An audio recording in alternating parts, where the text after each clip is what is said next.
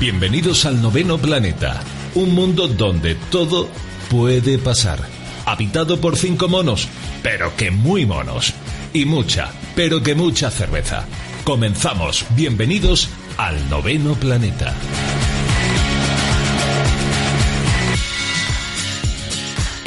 Bienvenidos, caros Orisna, Kangei, benvinguts, benvido, ongi, yokoso, a la duodécima tertulia científica en el noveno planeta. Los ríos de Punta Este de Estrella Levante fluyen por las simiescas manos de nuestros contertulios. Aún no sabéis dónde, en el restaurante Retro Fusion Food Papa Upa. En el barrio de Realejo, en la calle Molinos, número 16. El mes pasado cumplimos un añito en barra y hoy nos lanzamos con algo nuevo, que no sabemos cómo va a ser. Pero bueno, hacía tiempo que nuestra nave del noveno planeta hacía ruidos raros, ruidos extraños, y es que estaba a los mandos, estaba Morel. Sí, lo hacía, fin, no le pidas a un niño lo que tiene que hacer un hombre. eh, fin. Estrenamos técnico de sonido, así que os pido un fuerte aplauso para Juan Carlos II, porque ya teníamos uno, pues... Rey del noveno planeta a partir de ahora. Juan Carlos, una cosa que esto va en directo. Y aquí hay muchos republicanos. Yo no digo nada. En fin, pórtate bien. Así que así Morel deja de poner excusas de que no estoy atento al programa, de que le tengo que dar botoncito, que si los cascos. Muy fuerte, ¿no? Hoy, ¿no? Vamos bien, ¿no? Vale, vale, vale. Todos nuestros programas, las entrevistas, ficciones sonoras y todo lo demás lo podéis encontrar en nuestro podcast, en Evox y ahora también en iTunes. En cualquier caso, lo recomendable es venir aquí al Papa Upa el tercer miércoles de cada mes, a eso de las siete y media, son de 8 y cuarto. Para quien no pueda venir, os emplazamos a seguirnos en nuestro Twitter, en arroba el 9 planeta. También tenemos correo de esos de Gmail, en arroba el 9, perdón, el 9 planeta arroba gmail.com y todos los programas en nuestra web en www.elnovenoplaneta.wordpress.com. Hoy ha venido a vernos una persona increíble, pero increíble de, de que de verdad de que no te lo crees. Es decir, en fin, es músico, da clases eh, a niños, es astrónomo, es informático, es cinéfilo, es amante de la literatura. En fin, Dani Guirao, un aplauso, por favor. ¡Bravo! ¡Bravo! ¡Bravo!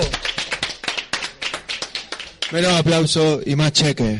Ah, bébete la cerveza y cállate, anda. Hoy hablaremos de ciencia en el bar, de música, de astronomía y de mil cosas. Igual hacemos dos programas y luego lo editamos. Vamos a ver.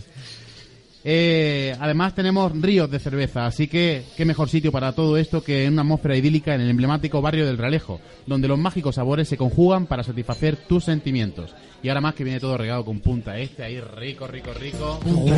La auténtica cerveza de Malta tostada de Estrella Levante.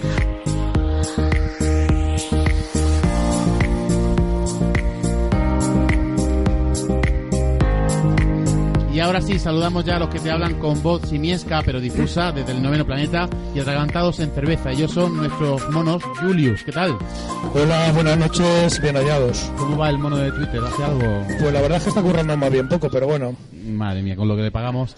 Sira, bienvenida, ¿qué tal? Hola, muy buenas noches. Muy buenas. Fi, ¿has calculado ya la ruta de hoy o...? Estoy en ello. Delta V. Morel, mucho más relajado sin tener que coger... Vete a tomar por saco. Por no decir otro. En fin, Daniel Guirado eh, Rodríguez, natural de Roquetas de Mar, Almería. No sabía que el desierto daba cosas tan raras, tío. En serio. El desierto no llega a Roqueta, aquello solamente es zona de corrupción. Ni siquiera soy de Roqueta, ni sé de dónde soy. Si fuera de algún sitio creo que sería de Granada realmente. Y por otra parte, tampoco soy tan raro. Bueno, Parece que lo que hago es simplemente lo que todos querríamos hacer. exacto. Ti- Tienes una groupie aquí haciéndote fotos, ¿eh? No, es ¿Entonces una amiga, ¿vale? Un Y todos momentito, tenemos móvil. un momentito. Poca broma con Dani. Os voy a decir una cosa. Este tío tiene entrada en Wikipedia. Dice la wiki que es músico y físico. Actualmente teclista de Pájaro Jack y batería en la banda de Manu Ferrón. Es investigador en el Instituto de Astrofísica de Andalucía y desarrolla la acción de divulgación científica ciencia en el bar. Que total, como es donde suele estar, además ha agregado como batería de los planetas y del primer disco de Soleá Morente, Ole. tendrá que haber un camino del año 2015. Es doctor en física desde 2009 y ha investigado sobre dispersión de la luz polarizada.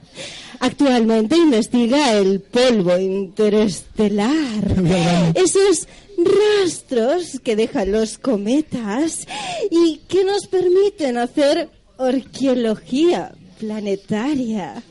Ha estado en estancia en las universidades de Ámsterdam y Helsinki, en el Netherlands Institute for, for Space Research en Utrecht y en el Goddard Institute for Space Studies de la NASA en Nueva York. Y claro, ha visitado todos los bares que había en todos estos sitios. Bueno, pues Oh, un aplauso. ahora os voy a, re- os voy a reventar el guion. Y os voy a contar la verdad sobre la entrada de Wikipedia, ¿de acuerdo? Pues mira, un fin de semana Esto sin preguntar, ¿eh? No, no, no hace falta. Un fin de semana bastante importante en el que eh, se hizo hueco el desamor entre los desasosiegos del corazón. Pues, sí, pues resulta que quedé con un amigo, Mafo, que yo digo que es mi amigo, pero se acaba de ir, ahora justamente cuando empezamos. ¿Malfo de dónde viene? Mafo viene de que es tonto del- del- de la polla, ¿no? Entonces, lo que ocurrió fue que él había quedado con una chica para, para ir a un hotel rural y tener un fin de semana romántico, pero la chica lo dejó un poco tirado y entonces dijo, bueno, pues para perder la pasta me voy contigo. Entonces nos fuimos los dos de fin de semana romántico a un hotel en la Alpujarra y bueno, no sé, era un poco violento porque dormíamos en la misma cama y bueno, era divertido aquello, íbamos por el campo y tal. Y en un momento dado dije, tío Mafo, ¿tú sabes lo que tú y yo tenemos que hacer para subir la autoestima? Tenemos que hacernos una entrada de Wikipedia. Así te mola como si Me puse a buscar por Google un poco cómo hacer la entrada de Wikipedia y que no te la borren. Y entonces eh, eh, encontramos una serie de rasgos, una hora que eh, lo, lo importante es que la entrada de Wikipedia no te la hagas tú mismo. Y entonces hice las cuentas, dije, date, yo te la hago a ti y tú me la a mí. Así que, Habláis de la entrada. si queréis encontrar la- el complemento de esta entrada de Wikipedia, por favor, buscad Mario Fernández Olmedo Mafo, que es la que yo escribí con sus instrucciones. Y él escribió esta con las mías. Así que no tiene absolutamente ningún valor. Como podéis ver, ni siquiera tiene fotos. Y por otro lado, he recibido un correo la semana pasada de Wikipedia que dice: Esta entrada es sospechosa de, de autobombo y vamos a tener que retirarla si no aporta enlaces y contribuciones externas de otros editores de Wikipedia. Así que no tiene ningún valor. Por otra parte, ni soy batería de los planetas ni parecido. Solamente he colaborado en algún momento con unos amigos haciendo un par de canciones para un disco. O con Soleá, que es amiga mía y que también pues hemos hecho algunas colaboraciones musicales. Por, por lo demás, lo que dice en la entrada de Wikipedia es verdad, pero la verdad, la verdad siempre se puede, pues bueno, un poco vestir, ¿no? Y, y ya está. Y como en ese momento es lo que estábamos, pues así se quedó. Y como todavía no lo han borrado, pues ya está. Y me alegra mucho que lo saque a colación porque seguramente la semana que viene ya la entrada Ya no me- existe. ya no existe. Bueno, Dani, Perdona, perdona, Dani, pero tenemos preguntas aquí. Corta ya el programa, hemos acabado. Y ya hasta el noveno planeta, siguiente. La, la primera pregunta es obvia, es decir, mucha musiquita, mucho que sea astrofísica, que sea investigación. ¿No piensas hacer nada de provecho en tu vida? O sea, algo que, que de verdad te dé No. algo. Eh, una vez hablé, yo hablo poco con mi familia porque soy frío. Se te ve. Y entonces, eh, pero mis padres también, ¿no? Y mi madre me dice un día, dice, hijo mío, solo se me ocurren dos mierdas de profesiones en la vida. Y son la ciencia y la música. Dice, no os da ni una. Parecías listo de pequeño. Y la has cagado a tope. Y entonces, ¿eso me dejó hundido? Sí. Pero eres feliz. No. Bueno, monos, ha llegado el momento de que saquéis vuestras pistolas de preguntas las dirigí hacia Dani, todo, eh, las de preguntas, las otras guardarlas de momento, ¿vale? Ah, nuestro invitado, vamos. Yo es que. Yo es que no me creo que este tío sea Dani Grau, la verdad. Pero, ¿por qué, Morel? ¿Por qué no, tío? Porque. Yo creo que este tío es un impostor, macho. No, hombre, sí, es Dani. Que, que no, tío, que no, que yo creo que este tío no es Dani Grado, tío. Que no, no porque además no es, no es la primera vez que pasa en este, en este programa. que sí que es Dani, que lo No, conozco tío, yo. que no, que siempre me coláis impostores. Siempre me coláis impostores en este programa. Mira, un día me dijiste que íbamos a traer a un, un investigador, Juan de un City. ¿Dónde trabajaba este? Que no me acuerdo. Juan Diego Brucheta. Sí, ¿dónde trabajaba? Eh, en, en Genio antes y después. Ah, eso es. sí. Y luego resulta que el tío era de todo menos investigador. Sale una foto cagando. El tío cagando ahí en el bate. Está cagando en un pata con un gorro fosforito. Después me dijiste que íbamos a traer a un antropólogo llamado Miguel Botella y era Fray Fray Leopoldo, tío. Pero lo peor fue decir que me traías un ingeniero exoplanetario, Miguel Abril, cuando todo el mundo sabe que es un extraterrestre infiltrado, tío. Ya, pero Además, tú como coño sabes que este tío es Dani Guirado. Yo qué sé, tiene cara de Dani, tiene pelo de Dani, tiene gafas de Dani. Es Dani, tío. O sea, tiene el arquetipo tipo de puñetero músico indie granadino, tío. Que son todos iguales. Búscame al Dani Guirado aquí, tío. Fotos de indie. Todos iguales. Flequillo así como que no quiere la cosa. Me duele lo de Miguel Ríos, me duele lo de Miguel Ríos. Miguel Ríos está porque siempre tiene que aparecer Miguel Ríos cuando se habla de música. Me duele lo de Miguel Ríos. Entonces, eh, voy a... Paca, ¿me puedes traer una cerveza? Sin abrir. Sin abrir. Sí, pero sin abrir. En modo locutora sexy, por favor. Ah, así que vamos a hacerte eh, tres pruebas para ver si eres el auténtico Dani Guirado, ¿vale? Como te defines como científico, astrofísico, músico y divulgador en Ciencia en el Bar, te vamos a poner tres pruebas relacionadas, ¿vale? De acuerdo. Como las pruebas de Asterix, ¿no? Exactamente. Bueno, la primera prueba tiene que ver con un evento astrofísico que se llama explosiones de rayos gamma. Mira que lo has dicho sin abrir y te ¿Verdad, la trae abierta. No, Mira, sin abrir, Dame- locutora pero la sexy. abierta dámela a mí.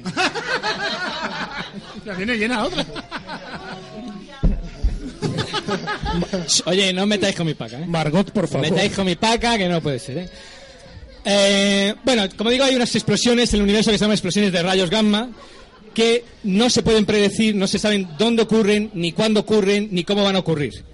Hasta que el auténtico Dani Guirado desarrolló un elemento para poder predecirlas. Así que, Juan Carlos, está muy bien, paca. Capitán, tenemos aquí en el programa hoy a uno de los mayores expertos mundiales en explosiones de rayos gamma. Y nos acaba de decir que es prácticamente imposible predecir cuándo va a ocurrir y dónde va a ocurrir uno de ellos. Pero eso porque vosotros no contáis con la tecnología puntera informática que he utilizado para los cálculos.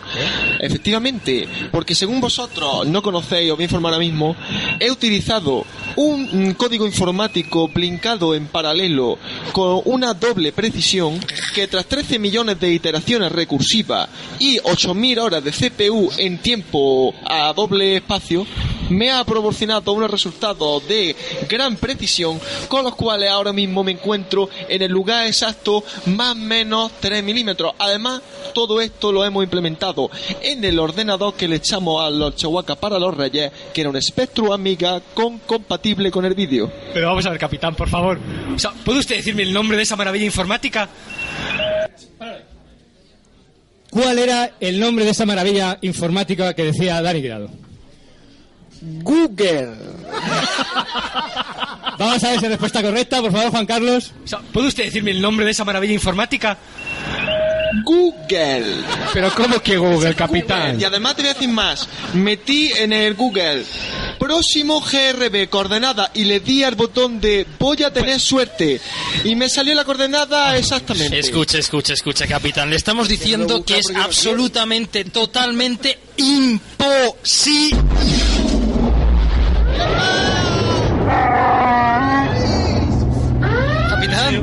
Capitán. Tenía razón, lo, lo hemos perdido. Capitán. Vamos con la prueba número dos. este era fácil, Esta ¿vale? era fácil. Como buen músico y físico, controla los filtros que se le puede poner a cualquier partitura para modificarlo. De hecho, todos sus discos tienen, tienen efectos musicales para, para paliar lo mal que canta el jodido. Me, me estoy leyendo lo que vas a hacer. Me quiero, me quiero predisculpar de una manera, ¿vale? Por si la cago. Es que yo las canciones desde que me la empiezo a inventar hasta que ya la entrego, pasan tres horas. Yo nunca más en mi vida vuelvo a tocar esa canción. Entonces, no puedo reconocerla, ¿vale? Pero lo voy a intentar.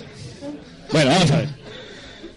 Vamos a poner una partitura musical a la cual le hemos pasado un filtro, ¿de acuerdo? Y me tienes que decir el filtro, los parámetros que hemos empleado y qué partitura musical es. ¿De acuerdo? A, a ver qué tal se oye.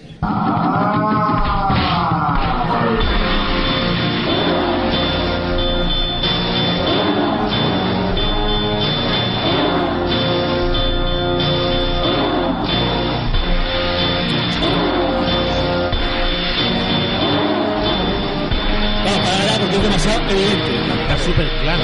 Yo la veo. Está ojiplático. Filtro empleado y parámetros físicos empleados. Es la salchipapa. Vamos a ver. No me pongáis en apuro, que me tenía que ir yendo para Chabelo de las 4 de la tarde. Lo primero, el filtro que he empleado es un filtro de la Audacity, que es el único programa gratuito que manejamos en el ordenador. Se llama Ralentiza. Slow down filter. Ahí la has dado, ahí la has dado. Bien, bien. Ahí la has dado, ahí la has dado. ¿Y la partitura? La partitura. La partitura, eh, ¿se supone que es mía? Pistas ninguna, tío. Tío, Tienes que demostrar que eres Dani Guirado. Vale. ¿cuál es la partitura?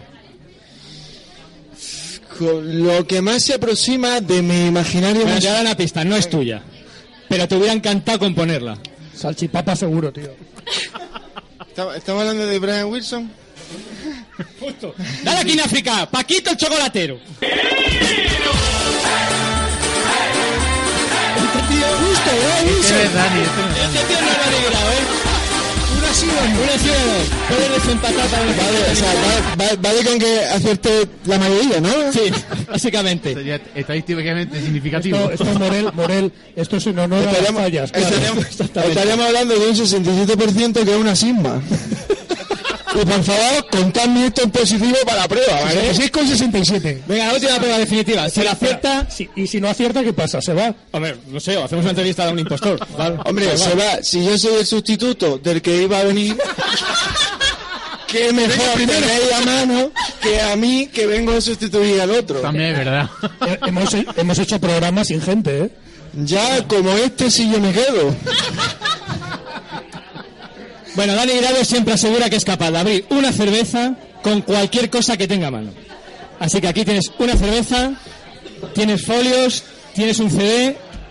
Pues mira, A ver si eres capaz de abrir. no solamente voy a abrir la cerveza, sino que voy a pedir otra cerveza sin abrir. Se está pasando esto, ¿eh?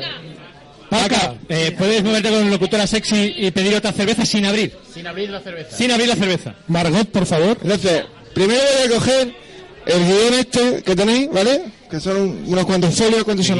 Esto improvisado, hombre. Ocho folios, seis folios, no, no lo sé, ¿vale?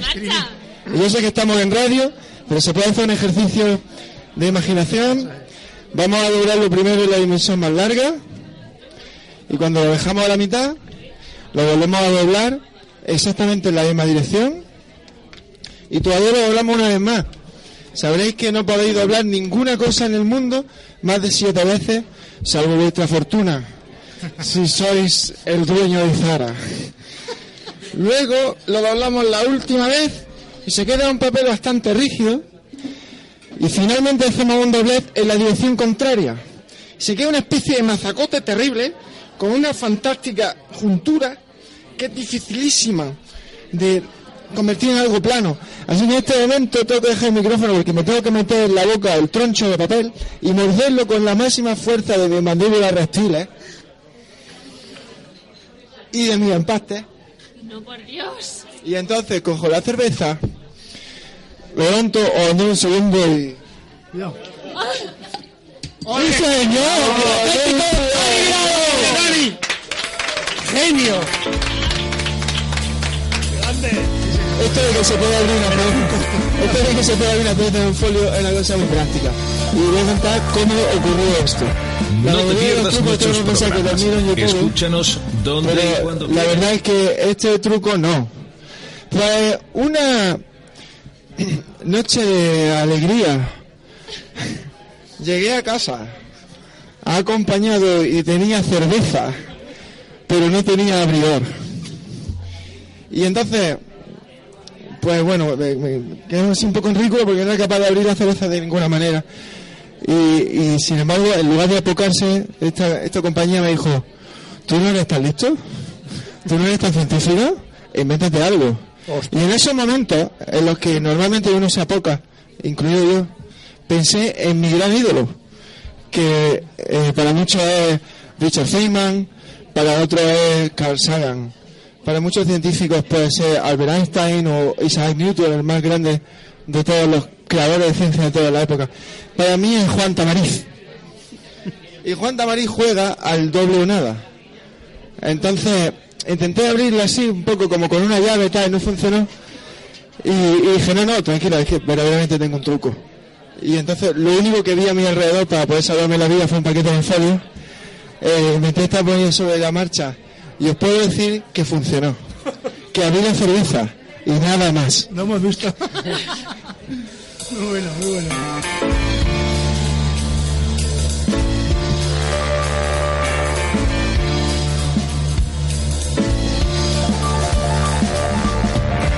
No te pierdas nuestros programas. Escúchanos donde y cuando quieras. Estamos en iVoox, el noveno planeta. ¿Te lo vas a perder?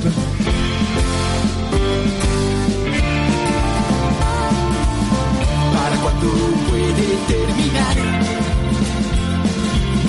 ¿Cuánto tiempo tengo que esperar? Bueno, demostrada ya la autenticidad de nuestro invitado y asumiendo que tiene un doctorado nada más, fin, y nada menos, eh, en, en- en el estudio de polvo, de polvo, ahí, porque sí.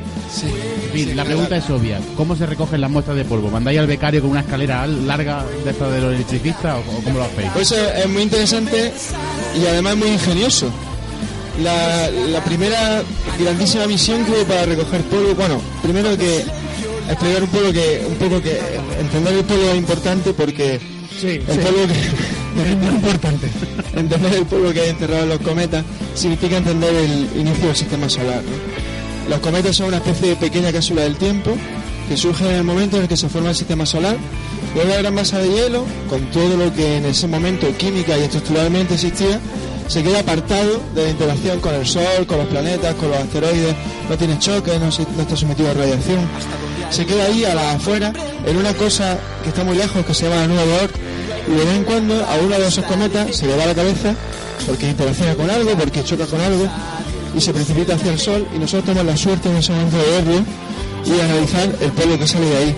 Ese polvo tiene los 5.000 millones de años aproximadamente que tiene el sistema solar y analizando cómo es eso, sabemos cómo nacimos nosotros el sistema solar, como ahora estamos observando otros sistemas solares, los sistemas estelares, los sistemas exoplanetarios, los discos protoplanetarios, hay un montón de nombres que tienen en inglés y en español para referirnos a esa cosa tan maravillosa que ahora podemos, que ahora podemos tener acceso con nuevas técnicas e incluso con telescopios como hemos visto últimamente, ¿no? La verdad es que no recuerdo la pregunta. Entonces voy a hablar de que me salga de los cojones. Habla del- pero- Pasamos a la siguiente. Yo, yo- yo- yo- yo- yo- yo tengo una pregunta. Mira, a mí, como, como biólogo, a mí lo que me, me interesa mucho es la teoría de la panspermia, que entre tú y yo a mí esto me suena a enfermedad sexual. Pero bueno, Ah, en esta misma mesa donde tú estás, Carmen Mascaró, que vino a hablar de parásitos y se lió, se lió la cosa y finalmente acabó confesando que el agua es extraterrestre, no sé por qué. Y yo, hilando, hilando todo ello, me pregunto lo siguiente, y te pregunto a ti. ¿Son los cometas los verdaderos diseminadores espermáticos del universo que en una especie de loco bucaque interestelar de verdadera vida, rocían de verdadera vida hasta los, los últimos confines del universo? Y espera, espera, relaciona, relaciona todo esto con el polvo este cósmico que tú estudias. Pues la respuesta es sí.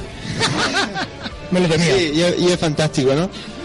Mira, cuando yo, eh, cuando yo hice mi tesis, esto no se conocía, y hay una propiedad bastante extraña de la luz que es dispersada por el polvo de los cometas que se llama la polarización circular. No es la polarización lineal, que es lo que, a lo que todos estamos acostumbrados en las lentes de nuestras gafas de sol, para que no nos deslumbre la luz que se refleja en, en el espejismo de la carretera o en los capotes de los coches. Es otra que se utiliza en los cines 3D de calidad, en los IMAX, en los que te cuesta 30 pavos en la peli, ¿vale? Pues nunca he ido a esos. Entonces no se sabe explicar por qué. La verdad es que hay una explicación a las observaciones, pero luego, que, es de lo que da mi tesis, pero también hay un sesgo. Eh, resulta que las moléculas orgánicas que han surgido en el sistema solar, parece que no solamente en la Tierra, producen polarización circular en la luz que dispersan. Y esto suena muy raro, pero significa lo siguiente. Tú disuelves azúcar en un vaso de agua, le enchufas una luz, una la bombilla, un láser, pones al otro lado un polarizador, un polarizador circular con una especie de plástico de mierda que vale dos dólares y que te lo compras por internet en China y que te llega al día siguiente. No sé cómo es posible eso.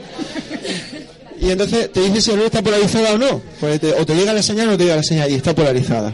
La luz que está polarizada con el azúcar sale polarizada a la derecha, que significa que la luz está loca perdida moviendo la cabeza hacia la derecha, y la luz que está polarizada por las proteínas, que son pues, otra cosa, lo, que- está en la carne y en muchos otros sitios, sale polarizada a la izquierda, que significa que la luz pues mueve la cabeza locamente a la izquierda, ¿no? Entonces, parece que eso está en los cometas también. Había misiones espaciales que han ido a estudiar ese polvo, que han tomado muestras, han hecho análisis, y resulta que hay principios de aminoácidos. Aminoácidos son como proteínas muy básicas, o los ladrillos que componen las proteínas, perdón por la barbaridad biológica que pueda decir habiendo biólogos en la mesa, pero bueno, más o menos... Eres astrofísico, sí, sí. Más lo siento muchísimo, pero más o menos viene a ser eso. Entonces, es una especie de principio de molécula orgánica que tiene esa propiedad. Y parece que eso efectivamente está ya en los cometas. Hay una teoría que dice que hay un momento en el que la Tierra se ve bombardeada masivamente por cometas y que gran parte del agua que tenemos en la Tierra y en particular del agua cargado de esa ma- materia orgánica que luego pudo o no dar lugar a la formación de moléculas orgánicas y finalmente de células autorreplicantes o de organismos autorreplicantes antes de ser células, podría venir de los cometas. Yo digo que la, est- esto ya es uh, lo que yo quiero, ¿no? El I want to believe. La ciencia no te dice que la vida vino de los cometas. Eso no está demostrado. Pero sí está demostrado que hay principios de moléculas orgánicas en los, en los cometas, no solamente en la Tierra, que la Tierra no es tan única.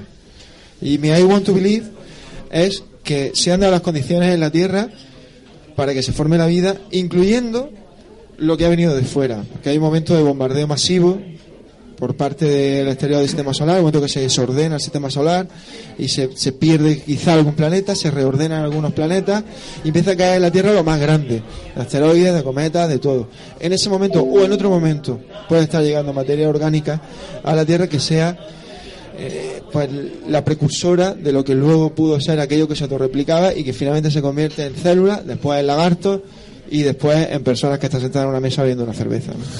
Pues ojalá, ese es mi I want to believe, pero no es, no es la ciencia, ¿no? Pues yo, yo creo que coincide con la versión del Vaticano, ¿no? Somos polvo estelar. Tío, ¿Cómo mola, tío? Somos polvo estelar. Polvo estelar. Uh. Bueno, yo una cosa, Dani, entre los diferentes tipos de polvos, y no me refiero al polvo por culero, ¿no sabes cuál es? Pero ya, Es guapísimo. En el que nos pasamos los tíos medio polvo intentando meter por el culo, nuestra pareja repitiendo más de 20 veces, por ahí no es, con su siguiente no creíble. Ay, que- perdona. Me gusta ser explícito porque acabas de abrir la veda. Eso, por eso lo he hecho. el melón. Que nadie filtra aquí. ¿qué pasa? filtro, ahí perdona, y así todo el tiempo. Bueno, me refiero al polvo interestelar. ¿Qué diferencia hay entre el polvo de las nebulosas y de los cúmulos abiertos, por ejemplo, como las Pléyades? Porque tú lo vales, ¿sabes? Me hace la pregunta de Ahí te lo he dejado. la pregunta de mi vida. Contesta lo primero o lo segundo, lo que más te Un guste. biólogo, un biólogo mira Wikipedia para hacer una pregunta astrofísica. Si te, si te refieres a las nebulosas planetarias, por supuesto que es distinto, porque el polvo que ha evolucionado dentro de un sistema protoplanetario, después un sistema planetario y finalmente un sistema planetario que muere, es polvo que se ha coagulado y de hecho es una discusión muy importante que hay actualmente. Es decir, ¿cómo es el polvo que hay en un sistema de planetas alrededor de una estrella? Se empiezan a juntar partículitas y ahí forman una especie de agregado, como si fuera un montón de conguitos pegados, o se funden verdaderamente y forman una partícula compacta como si tuviera un pedrólogo que te has encontrado en la playa. ¿Tú qué crees? Pues yo creo que es el pedrolo. Pero eso no es una respuesta eh, definitiva, porque eso es puntero.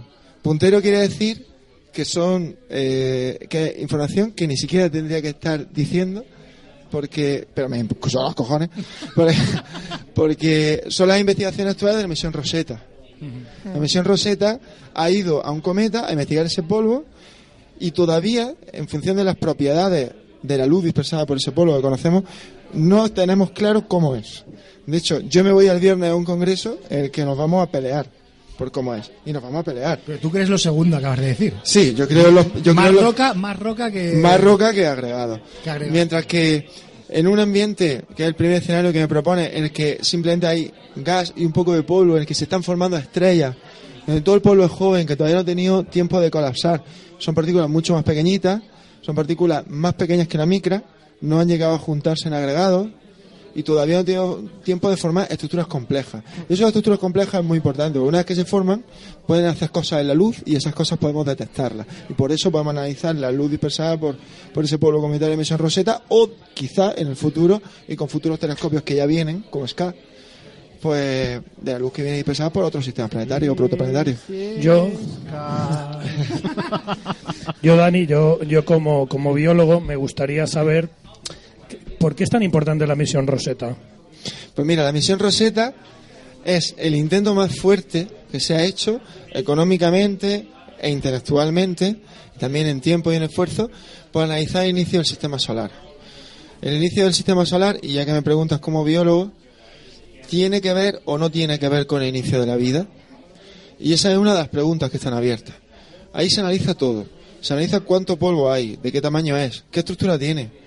Son partículas compactas, son partículas agregadas, son partículas asimétricas. ¿Hay ya algún tipo de molécula orgánica? ¿Surge eso más tarde? ¿Cuándo surge la vida en el sistema solar? ¿Surge solamente en la Tierra? La misión Rosetta se queda corta. No es suficiente.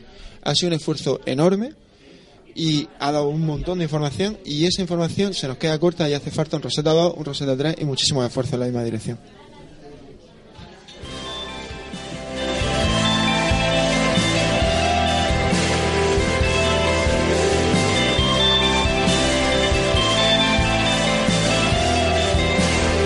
Síguenos en Twitter, arroba el 9 planeta.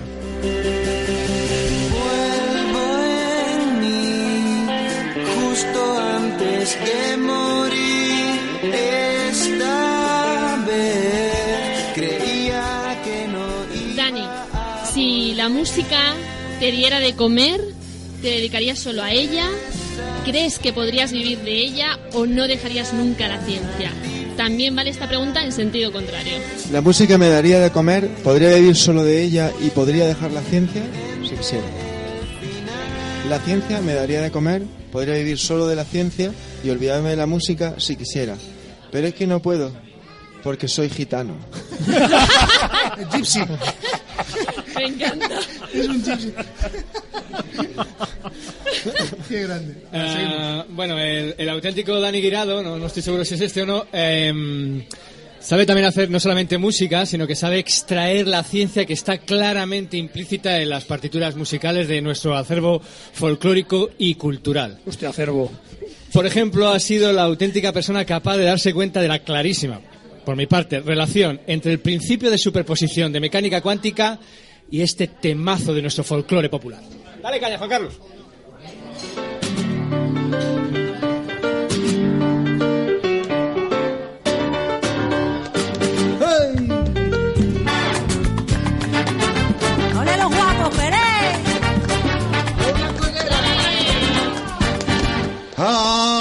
Amigo Blanco Herrera le pagaron su salario.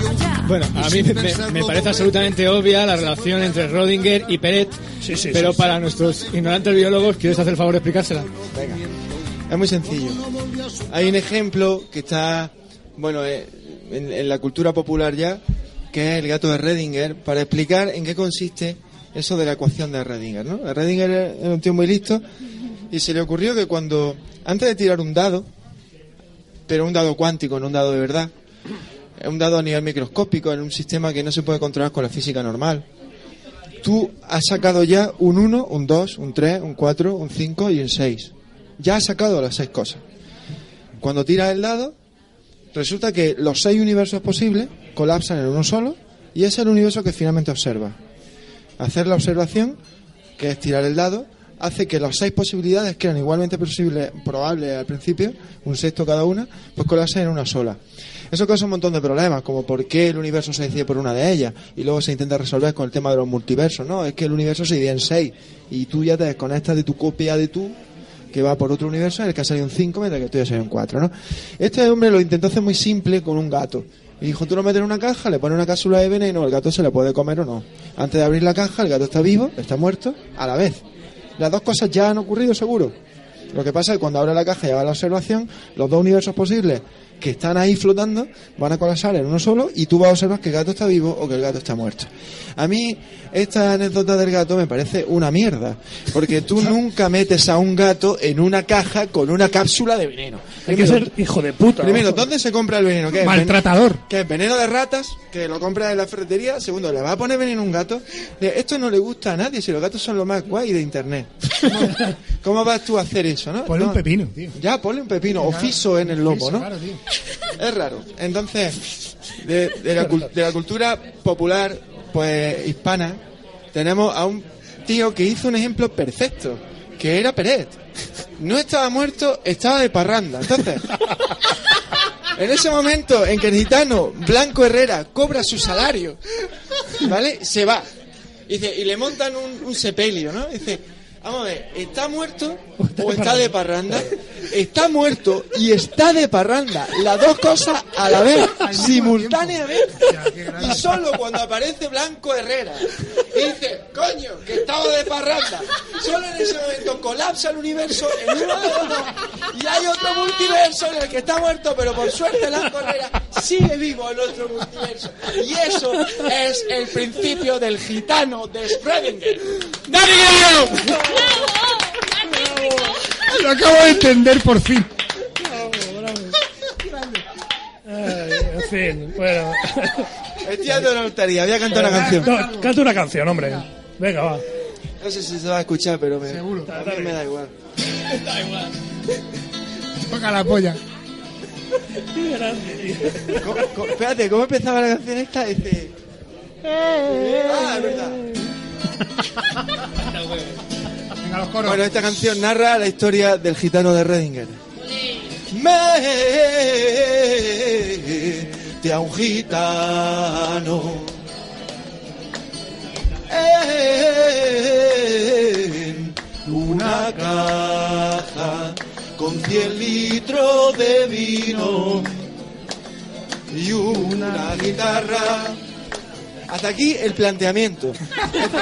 ¿Hemos metido al gato en la caja con el veneno? No, hemos metido a un gitano en una caja con 100 litros de vino y una guitarra. Prepárate a lo que salga de ahí. Da- dale tiempo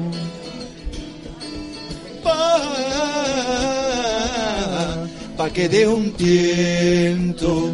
Y antes de abrir la caja, el gitano está muerto y también está de parranda. Las dos cosas a la vez, simultáneamente. Es el principio de superposición, ¿vale? Y ahora viene la observación. Bueno, todavía en la ecuación de Redinger. La función de onda de un gitano es una combinación de sus autoestados con uno partido raíz de dos, cada uno de los coeficientes y solo al hacer la observación tendrá un gitano muerto, no bien flamenco y bien contento en todo su ambiente.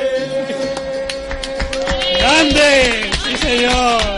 ¡Bravo! ¡Qué gitano! ¡Sotis y bueno! Como, como veis, no, como veis, no me sé los acordes, pero, pero como veis, no, no, no me sé los acordes, pero es que podía ser uno u otro, los dos a la vez, simultáneamente. A veces he colapsado en el multiverso en el que el acorde... me- Hay que decir que ninguna de estas partituras estará en Spotify, ¿eh? Vale. Sí, mira que lo intentó, pero... El, Si quieres hablamos de eso. El tema, el tema es cómo reconducimos ahora esto, pero bueno. Bueno, yo, yo tengo una pregunta, Dani. A mí, yo, como biólogo, me, me interesa mucho el origen, el origen de la música en el continuo de la evolución. Sa- ¿Sabes, no? De lo que estoy, de estoy hablando. Entonces, según tu criterio musical, ¿cuándo aparece la música? Es decir, ¿tiene solamente un fin de amalgama social o resulta ser meramente copulativo? Es puramente sexual, es puramente sexual. ¿Vale? A ver, eh, vamos a ver. Al principio éramos, pues andábamos a cuatro patas y como los perros, andaba eh, el, el macho buscando el culo de la hembra. Lo Siempre. Sí, siempre, ¿vale? Entonces, luego de repente, de repente nos hacemos bípedos. Y claro, pierde de vista el culo. seguimos buscándolo. Y esas mamas, que no eran más que mangas pasteleras, de repente empiezan a tomar forma de culo, donde la rajeta se convierte en canalillo. Y Busco Ajax lleva tanto cuero en la delantera como en el sillín de la moto. Y en ese momento surge la música de esta manera. culo de verdad, de verdad. Oye, pero ¿quién le ha dicho que, que podía tocar? si nadie le ha dicho nada de esto, ¿no? De aquí lo copió John Lennon en su canción Mada. Culos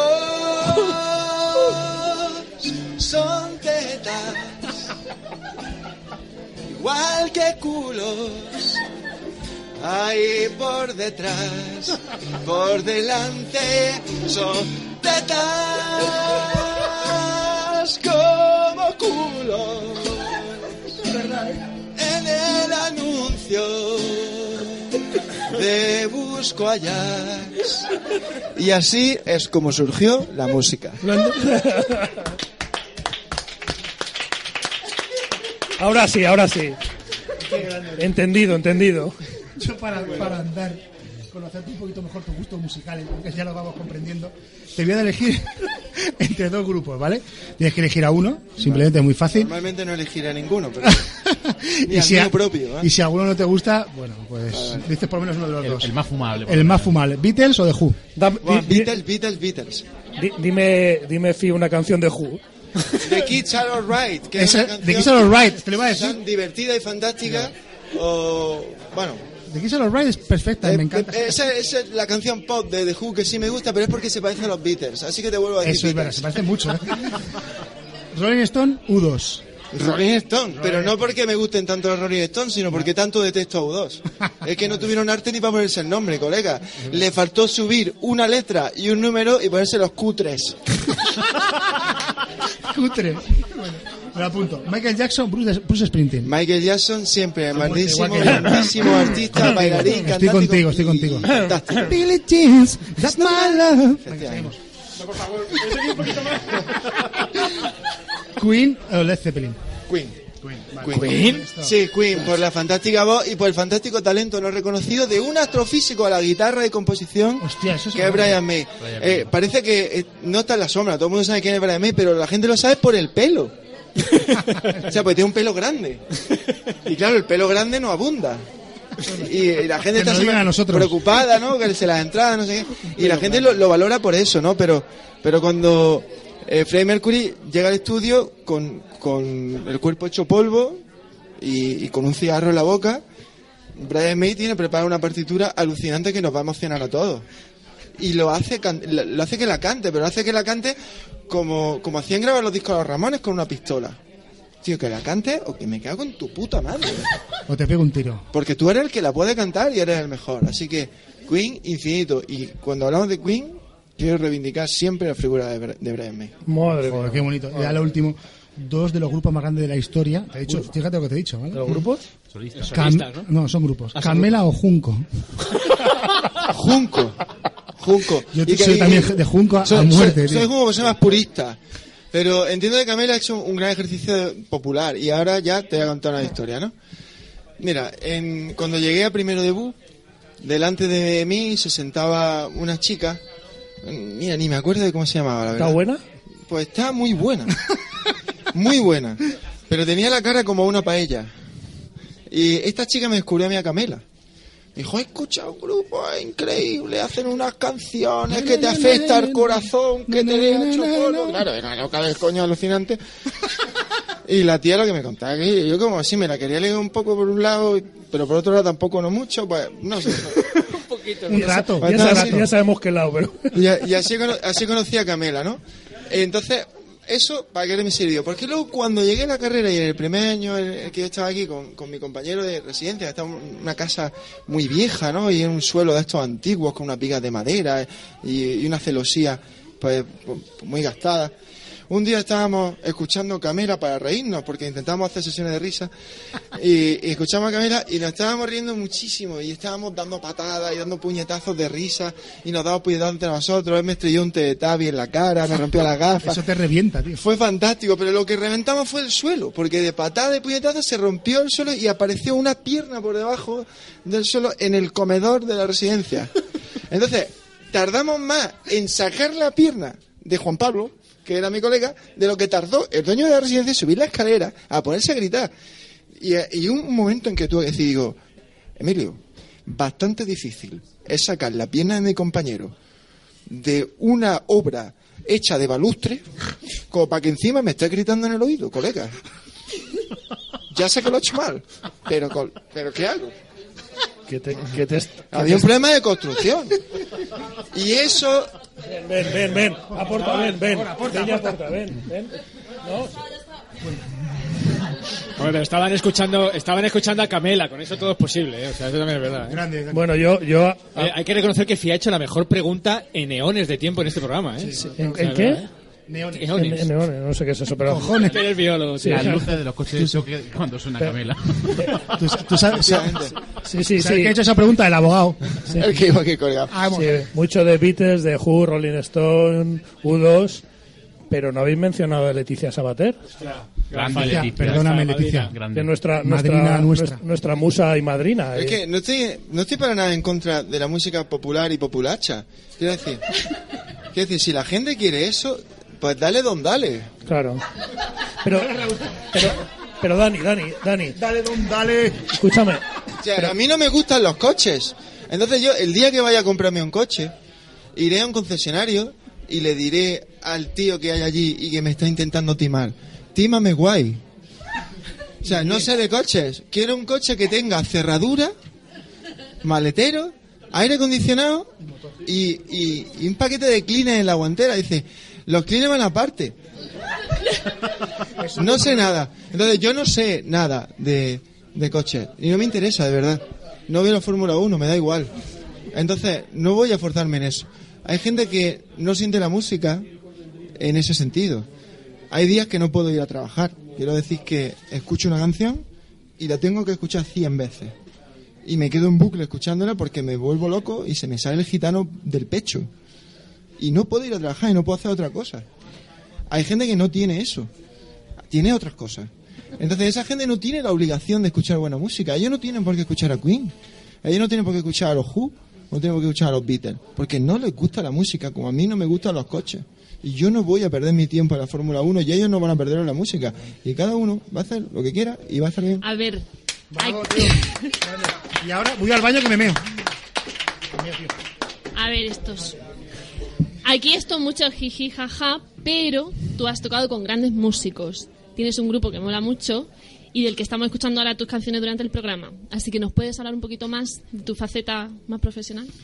Bueno, la faceta profesional. profesional, profesional. Musical, musical. Yo siempre digo que a mí la física me da el dinero que me sirve para gastarlo en la música, que es lo que me quita el tiempo que necesitaría para trabajar en la física, que es lo que me da el dinero con el que pago la música. Pero cerrado este círculo, ¿vale?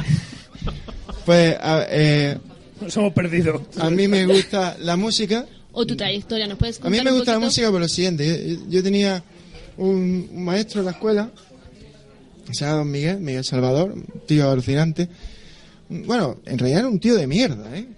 Porque, bueno, era un franquista terrible, súper misógino, una cosa espantosa. Sin embargo, una persona que contaba una historia muy interesante y en un tono siempre muy dramático. Y a nosotros nos encantaba escucharlo.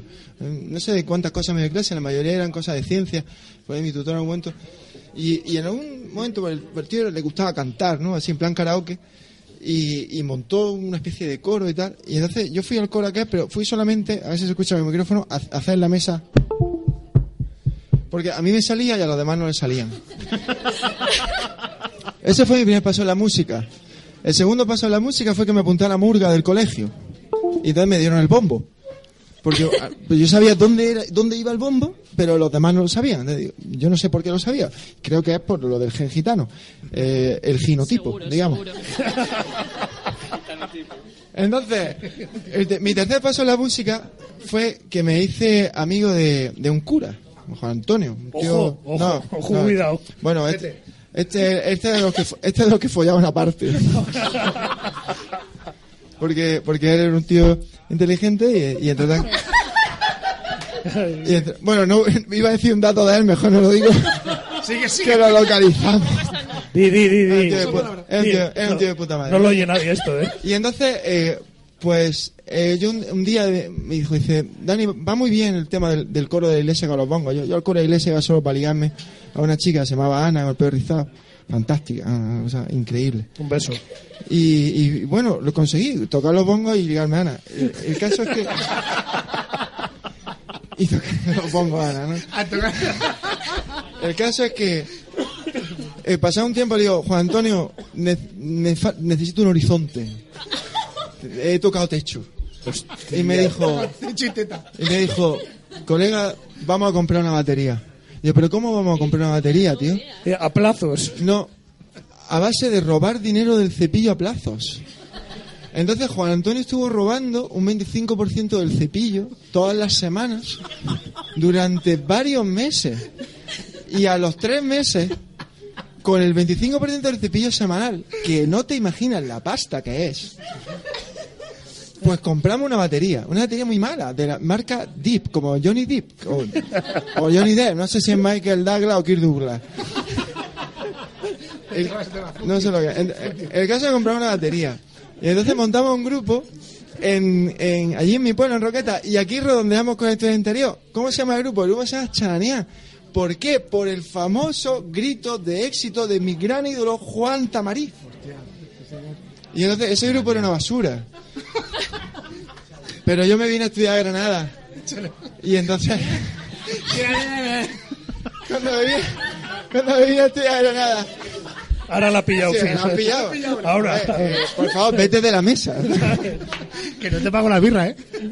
La auténtica ya cuando vine a Granada, en mi, último, en mi último verano allí, dije, oye, me gusta este grupo. Y tocar con, con un grupo de El hombre es el único animal que tropieza dos veces con la misma neurona. Ese hombre en forma de carne y hueso responde al nombre de Dani Guirado, gafas de astrofísico, pelo de rockero, ha trasladado su laboratorio a un bar y es verdad que no se aleja mucho un espacio del otro. En los dos hay algo parecido a pipetas y asegura que me bebería antes lo que sale de un laboratorio científico que lo que sale de mezclar cualquier bebida con Coca-Cola en algunos bares.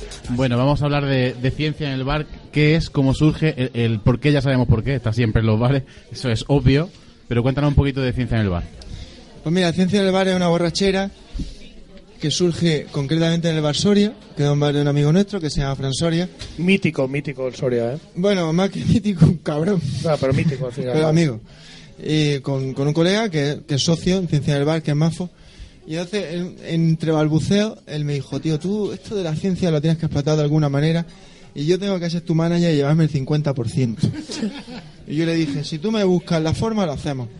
Y dijo, bueno, pues mira, tú puedes hacer trucos así, hacer un, una tal. Y entonces dijimos, venga, vamos a hacer un espectáculo. Esa misma noche nos fuimos a, a otro bar que hay, hay en, la, en la calle Elvira, que se llama El Círculo, que ahora ha cambiado de dueño y estilo, pero antiguamente era el bar de un, de un primo de Mafo. Entonces estuvimos ahí hablando de barbaridades, pues su primo era un hippie terrible, digo hippie quiero decir que se ducha cada 36 días. Y dijimos, el día 9 de diciembre, el día 10 de diciembre, lo recuerdo perfectamente, de 2014, vamos a hacer un espectáculo. Yo me acordé de aquello el día 10 de diciembre a las 7 de la tarde. Y dije, Mafo, tío, ¿qué vamos a hacer? Entonces empezamos a buscar por YouTube cómo pelar una patata con no sé qué, cómo hacer un huevo duro con no sé cuánto. Y hicimos un espectáculo que salió muy bien, sobre todo teniendo en cuenta que montamos un pequeño incendio que no fue a más. Incendio de, encima del cuerpo de una persona asistente. Y, y bueno, fue muy divertido, nos gustó tanto que quisimos seguir. Nuestro siguiente espectáculo fue en el Bar Soria, de, pues, de nuestro amigo Frank, y la verdad es que eh, superó las expectativas. De repente en el bar no cabía en alma y se quedaron 100 personas en la puerta. Y pero esto por qué pasa, ¿no? Yo llevaba tiempo haciendo experimentos locos para niños en unas extraescolares, que la forma que tenía de sobrevivir cuando pues no había dinero para, para proyectos y no había dinero para que yo estuviera contratado en el CSIC haciendo mis investigaciones, entonces las hacía gratis, pero vivía de las extraescolares.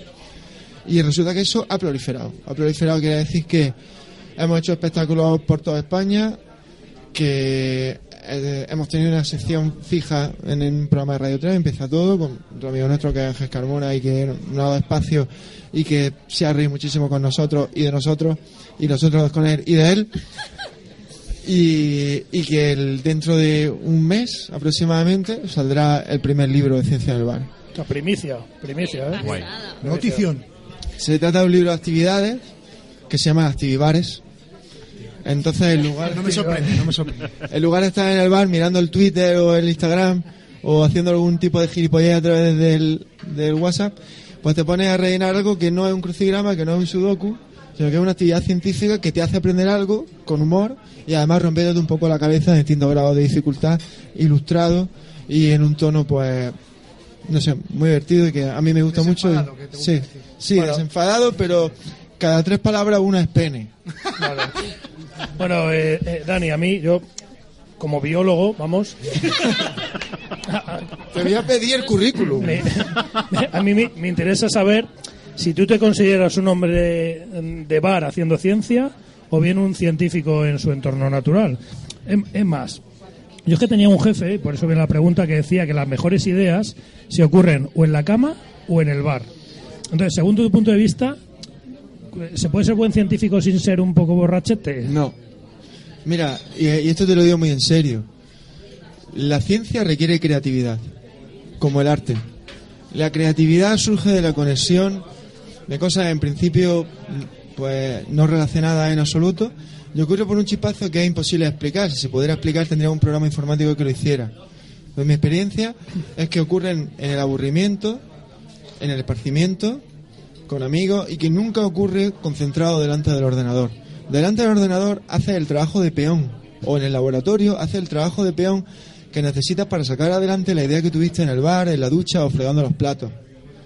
Y ese trabajo de peón es mil veces más tiempo que el tiempo que te llevó la idea. Pero la idea es lo importante y jamás podría haber tenido esa idea si no hubiera estado en la ducha, fregando los platos o lo más conveniente que me parece a mí que es en la barra del bar.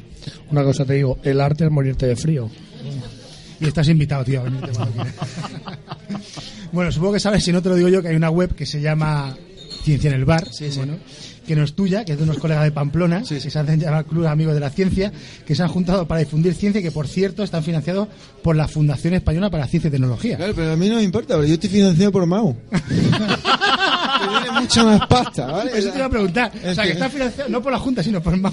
Aquí, aquí somos, de, La- so- somos, de, somos de Estrella Levante. Somos de ¿eh? estrella, tío. No importa, si todos somos de cerveza, mientras nadie sea de Cruzcampo, todo va bien.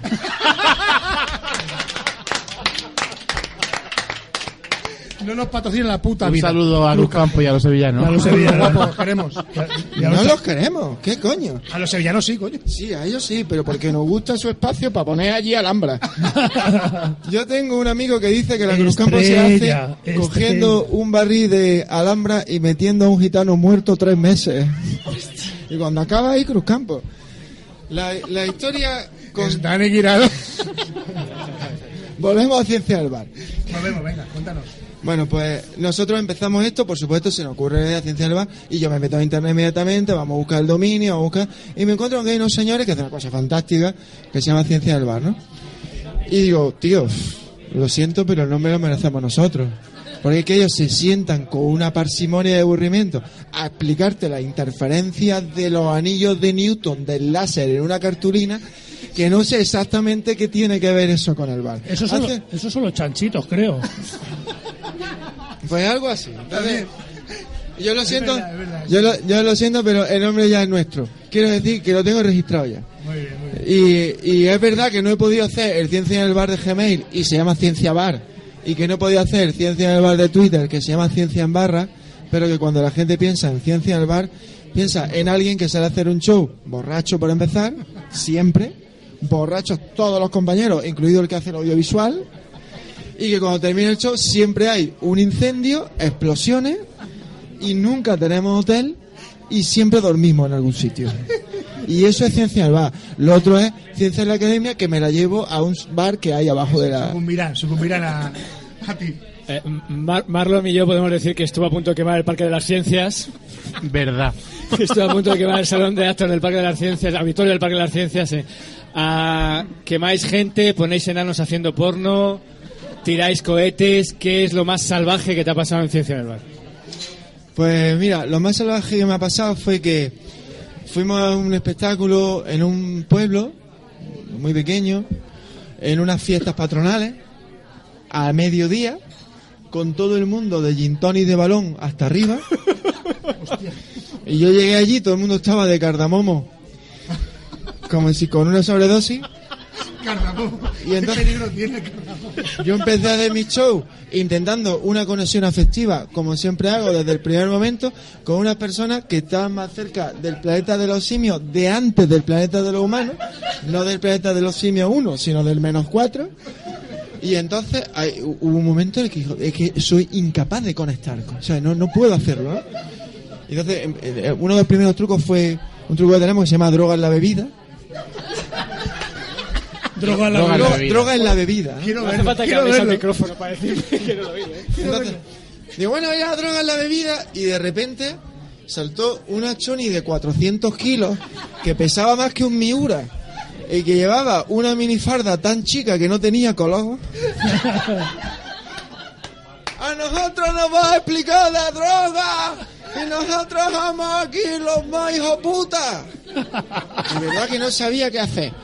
Y la única manera que tuve de conectar con ellos allá por la mitad del espectáculo fue que hice el experimento del líquido no newtoniano, que es el agua con maicena, que si lo trata con delicadeza se comporta como un líquido como el agua, pero si le da un puñetazo se pone duro como una piedra. Es decir, su viscosidad depende de la violencia con la que lo trate.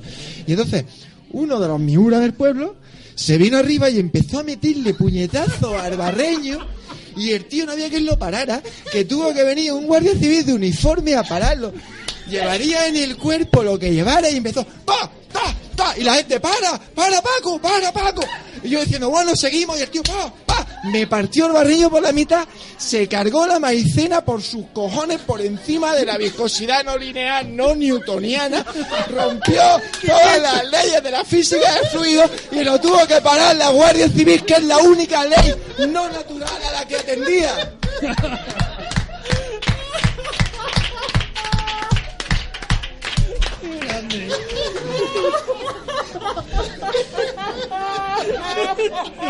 ¡Qué grande Paco! ¡Qué grande!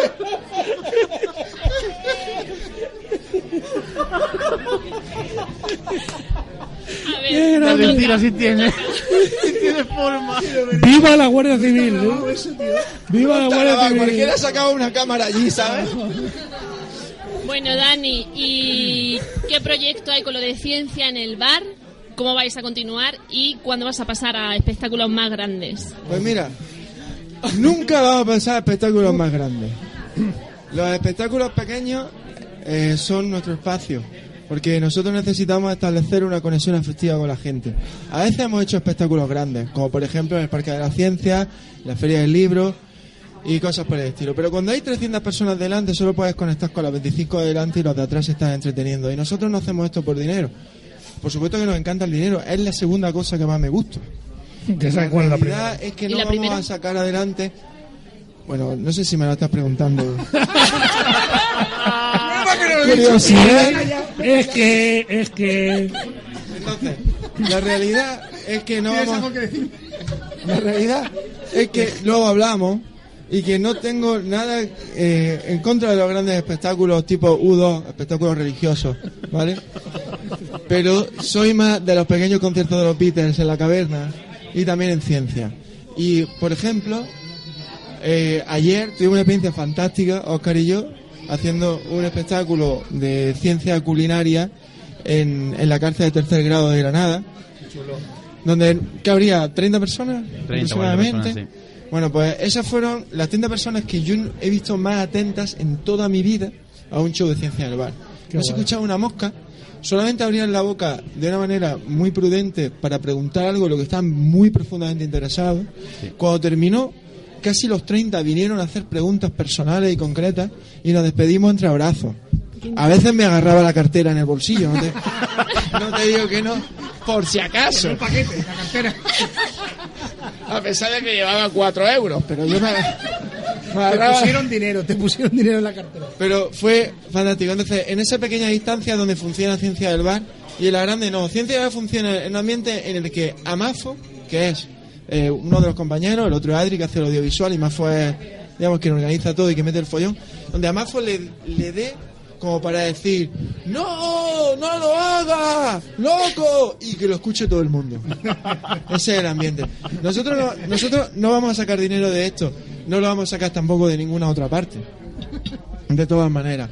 Y aún así, y con ese pensamiento, te digo que en ese formato y con esa filosofía, cuando nos ha hecho falta, nosotros hemos vivido durante seis meses dos personas de ciencia en el bar. Fantástico. Políticamente incorrectos y casi no tienen ni idea de lo que hablan. Pero son el noveno planeta. Vamos con esta canción Célula Madre.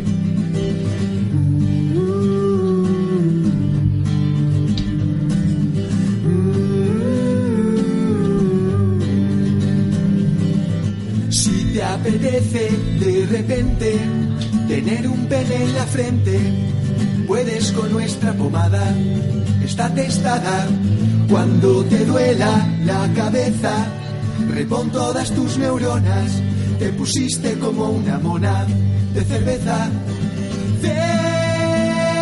Célula madre, no hay más que una, tras muchas subdivisiones desde el cigoto se diferencia en los tejidos, igual te forma una pleura que te hace un escroto. Por eso yo siempre digo que estoy hasta los pulmones del perro de mis vecinos, mandaco.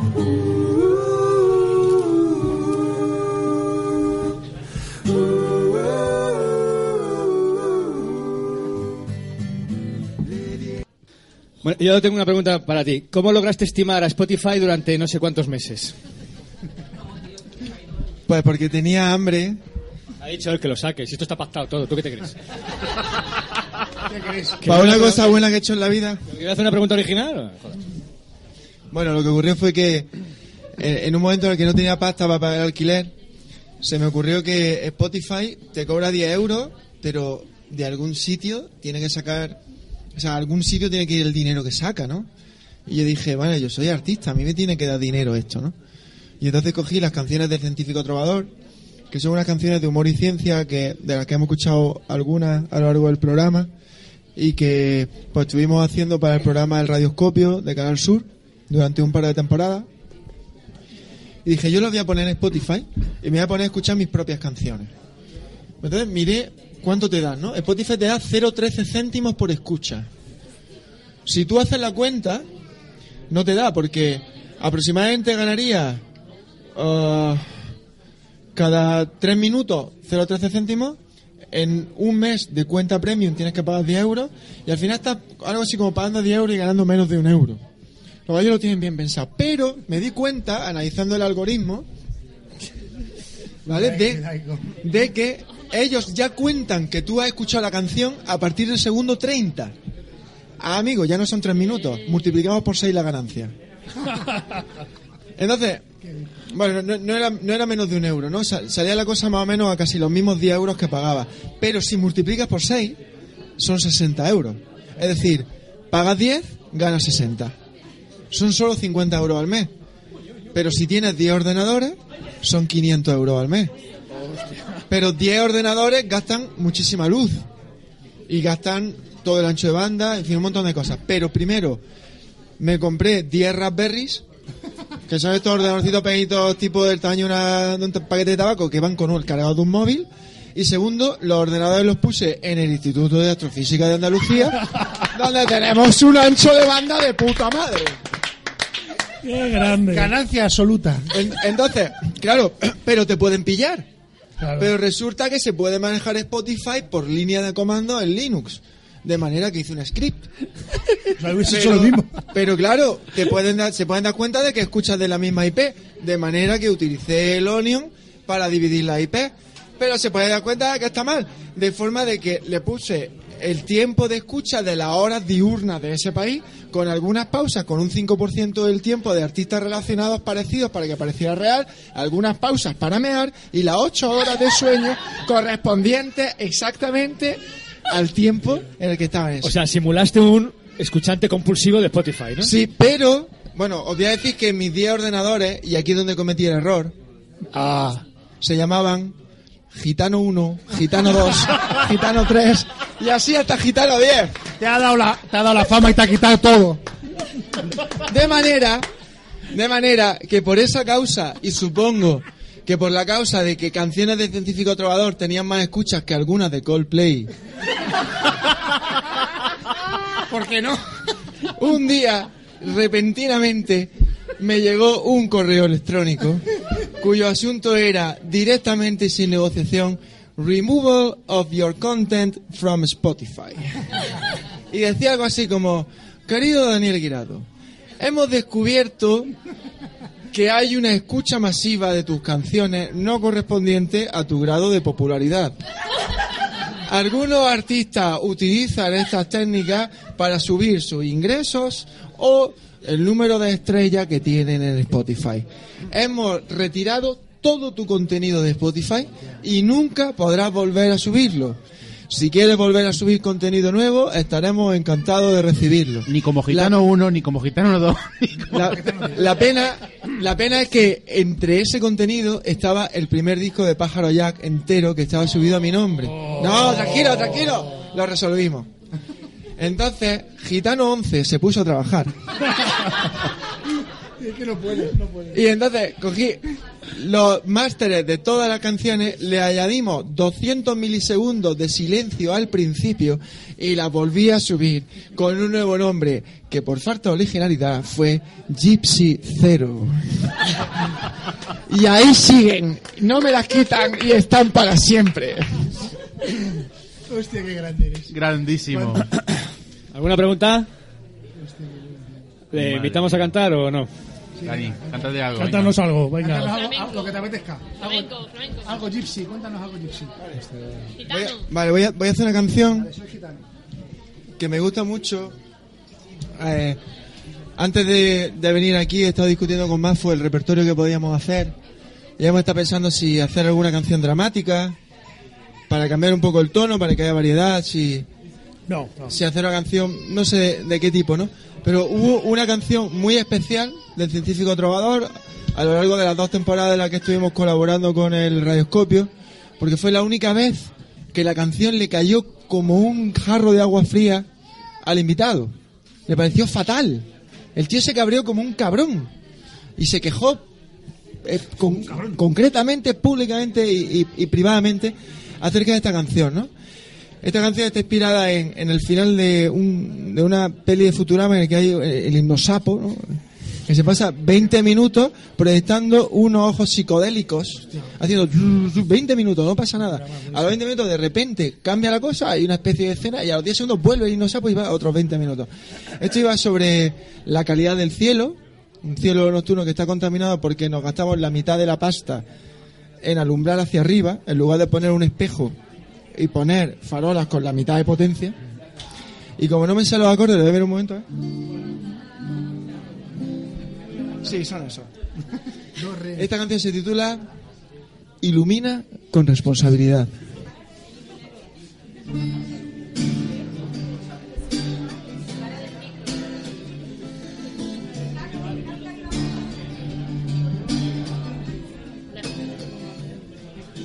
Ilumina con responsabilidad, ilumina con responsabilidad, ilumina con responsabilidad, ilumina con responsabilidad, ilumina con responsabilidad, ilumina con responsabilidad, ilumina con responsabilidad, ilumina con responsabilidad. Ilumina con responsabilidad, ilumina con responsabilidad, ilumina con responsabilidad, ilumina con responsabilidad, ilumina con responsabilidad. Ilumina con responsabilidad, ilumina con responsabilidad, ilumina con responsabilidad. Ilumina con responsabilidad. Ilumina con responsabilidad. Ah, ah, ah, ah. Ilumina con responsabilidad. Ilumina con responsabilidad. Ilumina con responsabilidad. Ilumina con responsabilidad. ¡Bravo! Hostia, qué letra, tío. Bueno, decir que decir que ha sido comedido podía haber durado 15 minutos y ha durado solo 3, o sea que Bueno, vamos a pasar al rincón del mono. Me Creo que has estado entretenido. Julius, cuéntanos un poquito. Yo no, el mono, vamos El mono, a ver. el mono, perdón, el mono. bueno, volvemos con esta sección mítica que ha hecho que ha hecho las delicias de los de los, mo- de los mononautas en programas anteriores. En, en primer lugar, decir que tenemos ya 384 followers. 384. Y deberíamos ir pensando qué regalo vamos a dar al follower 400. ¿Alguna idea? Pues si no, no han recogido ni el 100, ni el 200, ni el 300. Pero bueno, nosotros lo damos. Vale, vale. Yo daría una. Tampoco había Fiat 300 y si es. estaba el 400, ¿no? Es que hay, una- hay un límite ahí. Pues premio al follower 400 Un abrazo, tío, de ya. ¿eh? Cerveza, ¿vale? Cerveza, cerveza. Bueno, se han dado los premios Podoscar de los podcasts como Cas Naranja, con K, ¿vale? O Cas Limón, que también es con K, ¿sabes? Y hemos, hemos quedado en un discreto cuarto puesto. No está mal. No está, no está nada mal. No está mal, no está mal. Por detrás de unos chavales que están empezando y que se llaman Todopoderosos. ¿Quiénes son? Que no sé quiénes son. O sea, diploma, somos diploma, ¿vale? Por cierto, hoy mismo nos han retuiteado tanto Todopoderosos como Leticia Sabater. ¡Guau! Los planetas alinean, Un ¿eh? día grande. Nuestra musa. Bueno, y ya que hablamos de Twitter, yo quiero hablar del hashtag Yo soy Mulet. Yo soy mulet. Yo soy Mulet, ¿sabéis de qué hablo, no? Sí, yo soy bioquímico, estoy gordo, pero también yo soy mulet. ¿Algún comentario al respecto? Sí, he hecho una oda. Ah, ¿Ha hecho ¿Sí? una oda? He hecho una oda. Cántanosla.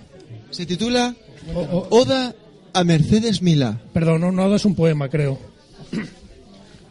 Eres periodista. Hablas con contundencia. Eres más lista que tu hermano y más fuerte que Hightower. Pareces buena gente, pero haces la onda vital con el coño. ¡Bravo! ¡Poeta! ¡Poeta! ¡Onda vital! Bueno, yo desde... Se acaba de inventar el cabrón. Se Des- acaba de inventar. Ya se le inventa, eh, da igual. Con el coño dice. ¿Os imagináis en la cena Nochebuena a Mercedes y a su hermano? Y la madre diciendo, pero si os he dado la misma educación. Porque él es un verdadero romano. bueno, a lo, a- a lo que íbamos. Yo desde aquí, desde el rincón del mono tuitero, pues queremos mandarle un saludo a Mercedes Milá. Yo a mí me parece una verdadera vergüenza como el profesor J.M. Mulet se metió con ella explicándole el mecanismo intrínseco de las enzimas, la digestión de las proteínas, su conversión a unidades básicas como- que son los aminoácidos. Vamos, yo creo que gordo es lo menos que se le podía decir a ese señor, ¿no? Mercedes, ¡Qué despachate! estamos contigo. Y ya voy a acabar, ¿vale? Eh, quiero... ¿Puedo saludar? Sí, sí, claro. Saludo. Quiero saludar a la enzima, a la, a la enzima inquieta, a, La enzima inquieta. a- a Sara, que se ha ofrecido a venir aquí a la tertulia a hablar de inteligencia artificial y de pintura al óleo. Todo junto. ¿Os va bien? Muy bien, perfecto. Fijamos, fijamos fecha. Que venga, vente. Quiero también saludar a, a nuestro seguidor premium, a Sir Daniel, super fan. Es el único fan que nos queda, el resto se han pirado. Pero, pero bueno. Además vino a vernos aquí al bar y Sí, todo, nos saluda sí, toda la sí. semana. Vino a vernos al bar, pero no estábamos. Pero no bueno, estábamos, claro. Cosa rara. Y quiero acabar al, al más puro al más puro estilo Marlon. Y es que estamos empezando a seguir a León Ruiz Gosling, que yo creo que tuitea desde la cárcel, ¿sabes? Y, y que nos ha, por, por lo que dice, que nos ha sulibellado con sus odas, hablando de odas. Nosotros que somos tan de poesía. Entonces, ¿me permitís que os lea algo para acabar? Algo de, de León Ruiz Gosling. Se llama Oda a la Guardia Civil del Futuro. Y dice así: De verde y plateado, con wifi en el tricornio. Patrulláis el universo, inca- incautáis droga a los marcianos. Y ya está. Pues con esto nos vamos a despedir de Dani. Dani, un verdadero placer tenerte aquí. No te vayas porque vamos a hacer una pequeña ficción contigo, pero nos despedimos de momento contigo. Muchísimas gracias. Un aplauso para Dani Guirado. Un aplauso, por favor. A vosotros por la cerveza gratis. Gratis, gratis. Arroba el 9 planeta.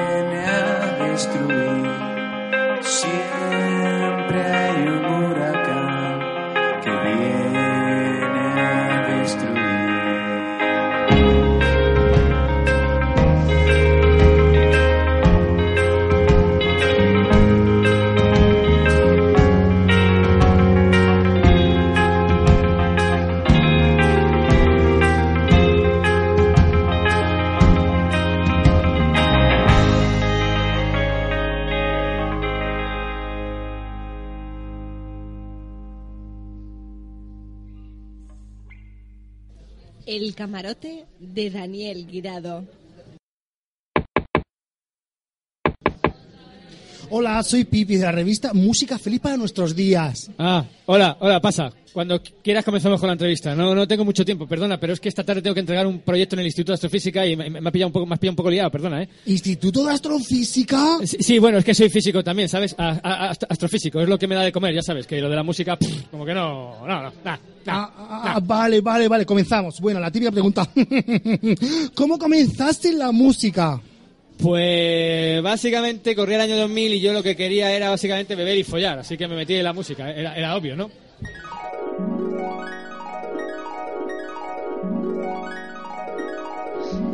Dani, otra vez haciendo ruido con los tambores esos. No sé cómo convenciste a tu padre para que te los comprara. Ay, Dios mío, las vecinas no paran de quejarse. Que lo dejes ya y estudies, hombre. ¿Qué estudio, mamá? Mm, Si saco la mejor nota del instituto, no es ruido, es música. Y no son tambores, es una batería. Déjame en paz. Lo que tienes que hacer es parar goles, que siempre has querido ser portero. No sé lo que te ha pasado, si tú de chiquitillo querías ser como el Zubizarreta. Mm, papá, otra vez con eso. Mira, no se me da bien los deportes, que no puedo ser portero. Me gusta la música y ya está, yo voy a seguir aprendiendo instrumentos. Mm, Hoy voy a decir que si para mi cumpleaños me podéis comprar un piano. Un piano. Ahora un piano. Nos echan de la urbanización. Ay, ay, con lo contenta que estoy yo en mi casita dosa. Paco, Paco, no le compre el piano, ¿eh? Paco, no ponga esa cara que te conozco, ¿eh? Siempre te convence el niño, ¿eh? Y por eso no paso, por eso no paso el piano o yo.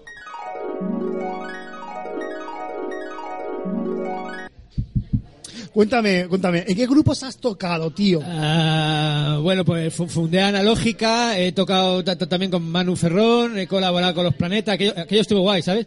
Y, y bueno, toco el teclado con Pájaro Jack. Pero bueno, bueno, bueno, pero además de esa música indie, haces música de verdad, ¿no? Perdona, ¿qué coño quiere decir? Pase. Hola, ¿y este quién es? El periodista, este coñazo de esa revista tan cutre. Ah, ah, Está Ramona, mi, manager y la mejor gestora de mi vida. Ah, Se dispuesta al puesto con mi madre.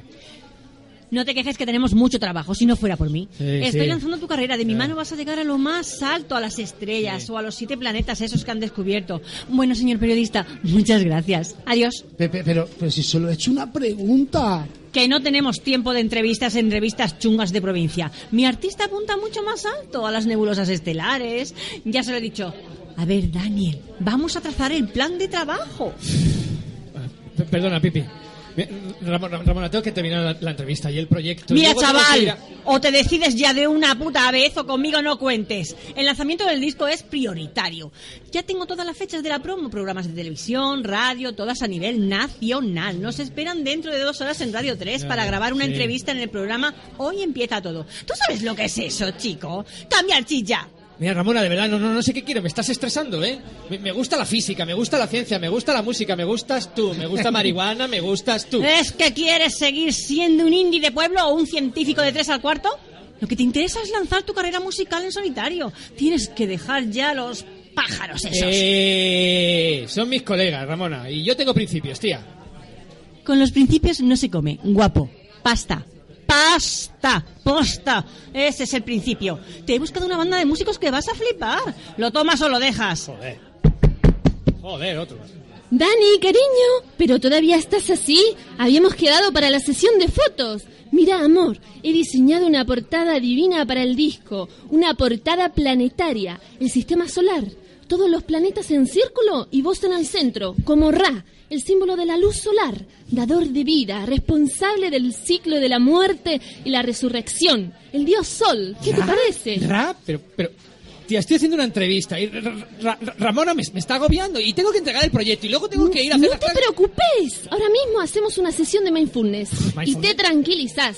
Tenés que conectar con tu universo interior para sentir que sos el sol que irradia energía. Y luego nos vamos a la pelu. Yo no puedo ir a la peluquería ahora, tía. Tengo que entregar el ¡Che! No podés salir en la portada con ese flequillo de mierda y esos pelos en la nariz. ¡Qué horror! ¿Y esas lentes? Tenemos que dar una imagen, Dani. Olvídate ya de esas pintas que tenés. Y la flipa esta. Bueno, a ver si con sus tonterías lo convence. Te vamos a convertir en un músico intelectual. Pero por favor, esa camisa de cuadros, no sos un leñador, vos sos un ser de luz, un artista especial. Un atontao es lo que es. Le estamos ofreciendo oro y él preocupado por la física y por la amistad. Desde luego,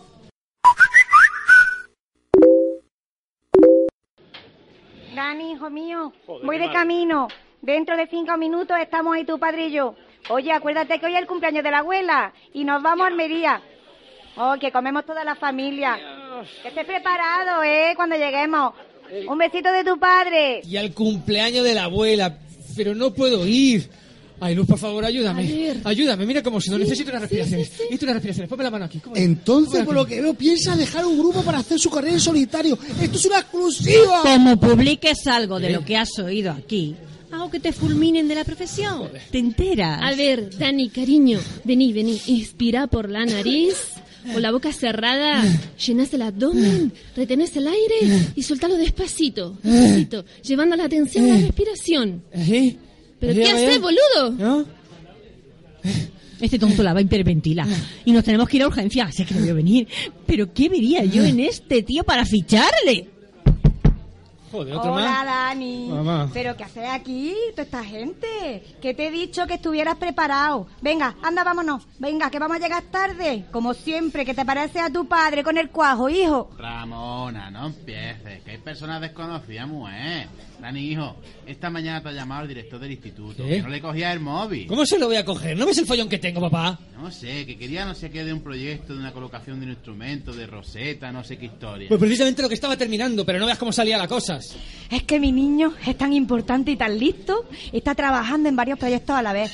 Con lo bien que le va en la astrofísica, no sé yo para qué quiere grabar discos ni tonterías. Si se lo vengo diciendo desde que era chico, estudia, hijo, que la música no da para nada. Mamá, llevas 20 años diciéndome la misma monserga. Pues claro, con el proyecto ese tan interesante que estás haciendo, que, que no sé, que, que- que no se puede con todo, que, que te centre, hijo. Antonia, déjala, que está aquí su manager, la asesora, el muchacho este, andamos, no. Que no, que le voy yo a contar a la manager esta y a la asesora quién es mi Dani. Que mi Dani es un científico muy polifacético, que ha investigado sobre polvo estelar y cometa, que le pone detrás un instrumento ese roseta y, y que ve los discos planetarios.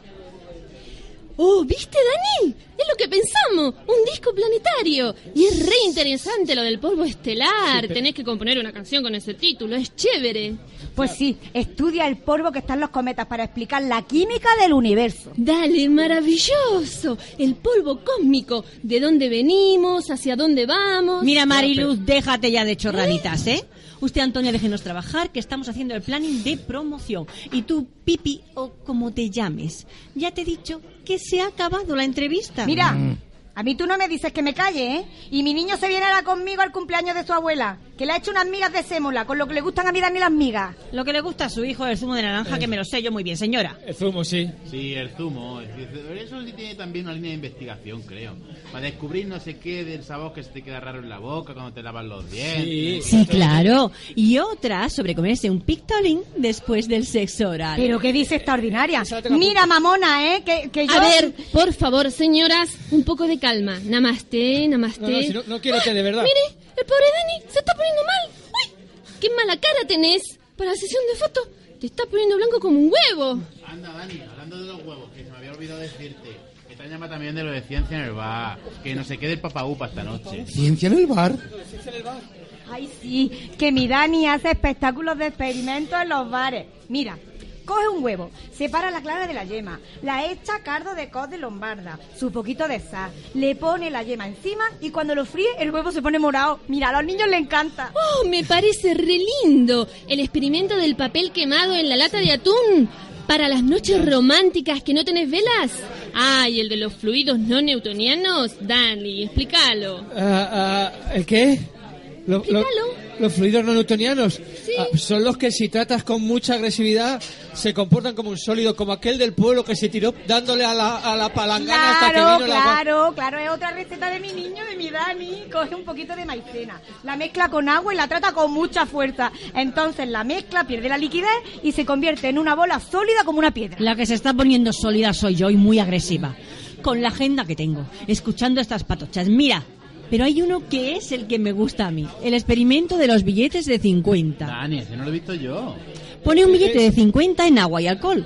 Luego le mete fuego y no se quema. Porque cuando arde el alcohol, como el billete está mojado, el agua lo protege y sigue intacto. Así de intacto. Es como lo que vamos a ganar nosotros con el disco y la gira, Daniel. Este pibe es una mina de inspiración musical. Podríamos crear un gran espectáculo de música y experimentación científica y hacer un film. Cada vez te veo más cerca del estrellato, querido. Claro, soy astrofísico. Joder. Hola, ¿se puede? Daniel, habíamos quedado para cerrar el concierto del sábado. ¿Pero qué concierto? ¿Pero qué sábado? Daniel, has firmado un contrato en exclusiva conmigo. No, no, no, te, te- te lo iba a explicar. Lali es una colega y hablamos de, de tocar en su sala. Ya, ya- ya sabes, plan rollo alternativo Ay, y eso. ¿es- ¿es tu manager? Ay, encantada. Soy Lali, la dueña de la sala Camarote Alto. Ay, por ella han pasado todos los grupos punteros de todas las tendencias desde los años 80. Pues Dani, mira, si ya habías quedado con ella para un concierto, tu palabra es lo, lo primero, hijo mío, lo primero. ¿Verdad, madre? Daniel, tus padres te hemos educado en valores. Y esto está Ya. por encima de todo.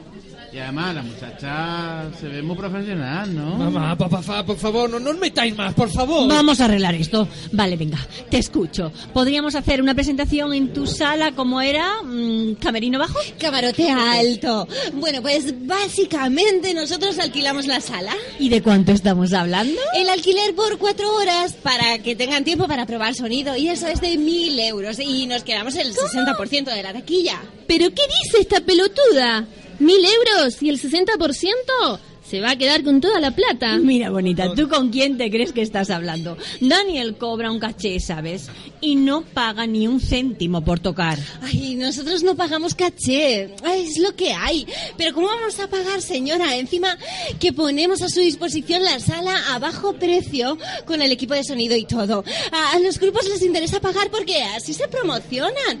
Ah, y les regalamos unos tickets para un par de cervezas a cada uno y además... Bueno, Dani, dale, dale, dale. Vamos a la sesión de fotos. que no, que no, que no, que nos vamos a Almería. Nos quedamos aquí haciendo el planning que yo he llegado la primera. Perdona, perdona, pero el primero ha sido yo. Volviendo a la entrevista, Daniel, ¿cuál es tu película favorita y tu grupo favorito? ¿Y cuándo empieza la gira por toda la Mira? Friki, su grupo favorito es Wilco. Wilco, y sí. la gira Wil- la va a hacer Wilco, con ellos. Wilco. Se acabó de tocar en las salas que hay que pagar para actuar, Wilco. señorita Lali. Nos vamos de gira mundial. Hala, ya lo sabes todo. ¡Que te pires! Oye, oye, ¿y la película? Ya está. Hasta hoy era el camerato de los hermanos Mars. Pero a partir de ahora creo que va a ser Terminator 4. ¡Socorro! Camarero, camarero, camarero. Diga, señor. Oye, esclavo. Diga. ¿Qué tienes para cenar? Todo lo que usted quiera, señor. Puede usted tomar jugo de tomate, jugo de naranja, jugo de uva, jugo de piña. Está bien, le sacaremos el jugo a la compañía. Trae uno de cada clase. Y dos huevos fritos, dos revueltos, dos pasados por agua y dos en tortilla. Y también dos huevos duros. Y también dos huevos duros. En lugar de dos, pon tres.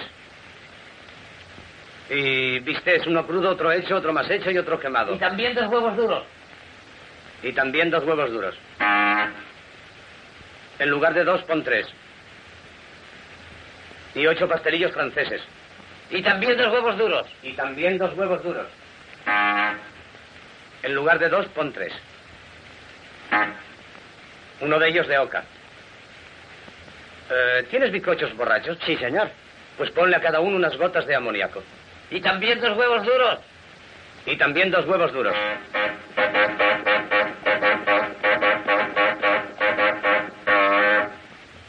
No sé si es que hay niebla o si tienes que traer media docena más.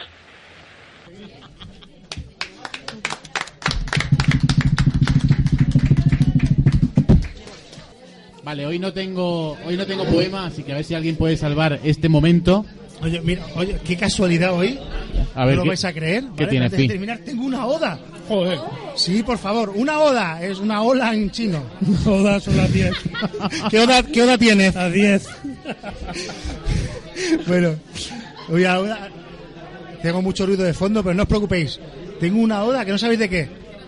Del número pi. Hombre, No de fi, que soy yo. El señor de los números. Que ayer fue el número, el Día Internacional del Pi, el día 14 de marzo. Entonces voy a, esto se lo digo a mi amigo el largo, también bien llamado Pi. Lógicamente, yo no soy poeta, aunque me bajes la bragueta, por lo que te doy las gracias a Esther C. García, que lo publicó en su blog y me viene al pelo, aunque este sea poco. Vamos a ello. Oda al número pi. Oh número pi, no hay cálculo sin ti.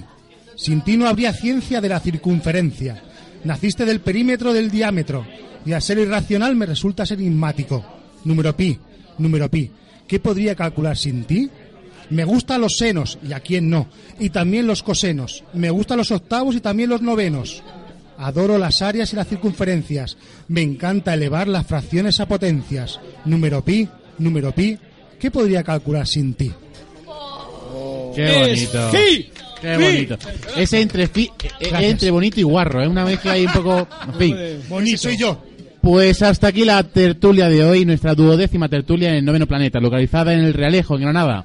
Dar las gracias al bar Papaupa, muchísimas gracias. Papaupa. Que es un lugar tan grande que acoge a un noveno planeta. Muchas gracias a nuestro invitado de hoy, a Dani. Un aplauso para él. Dani, muchísimas gracias. Gracias a todos los clientes. Dani, di algo, prenda. Di algo. Que no ha hablado. Di algo, Dani. Despídete. Ay, qué bonito es. Gracias a todos los clientes de Papaupa que nos han permitido molestarles con una tertulia. Sois excepcionales. Y nosotros nos despedimos del Papaupa cerveza en mano. A partir de ahora ya siempre con punta este de Estrella Levante. Gracias Morel, Julius, Pi, Pira. Muchísimas gracias. A nuestro técnico de sonido, Juan Carlos II, rey del sonido. Qué trabajazo has tenido Y a nuestra cuadra de actores y actrices, a Chelo Araque, Paca Molina, Natalia Zamora, Óscar Huertas, Emilio García, Dani, Juan, Ana, hasta el mes que viene. ¡Arriba!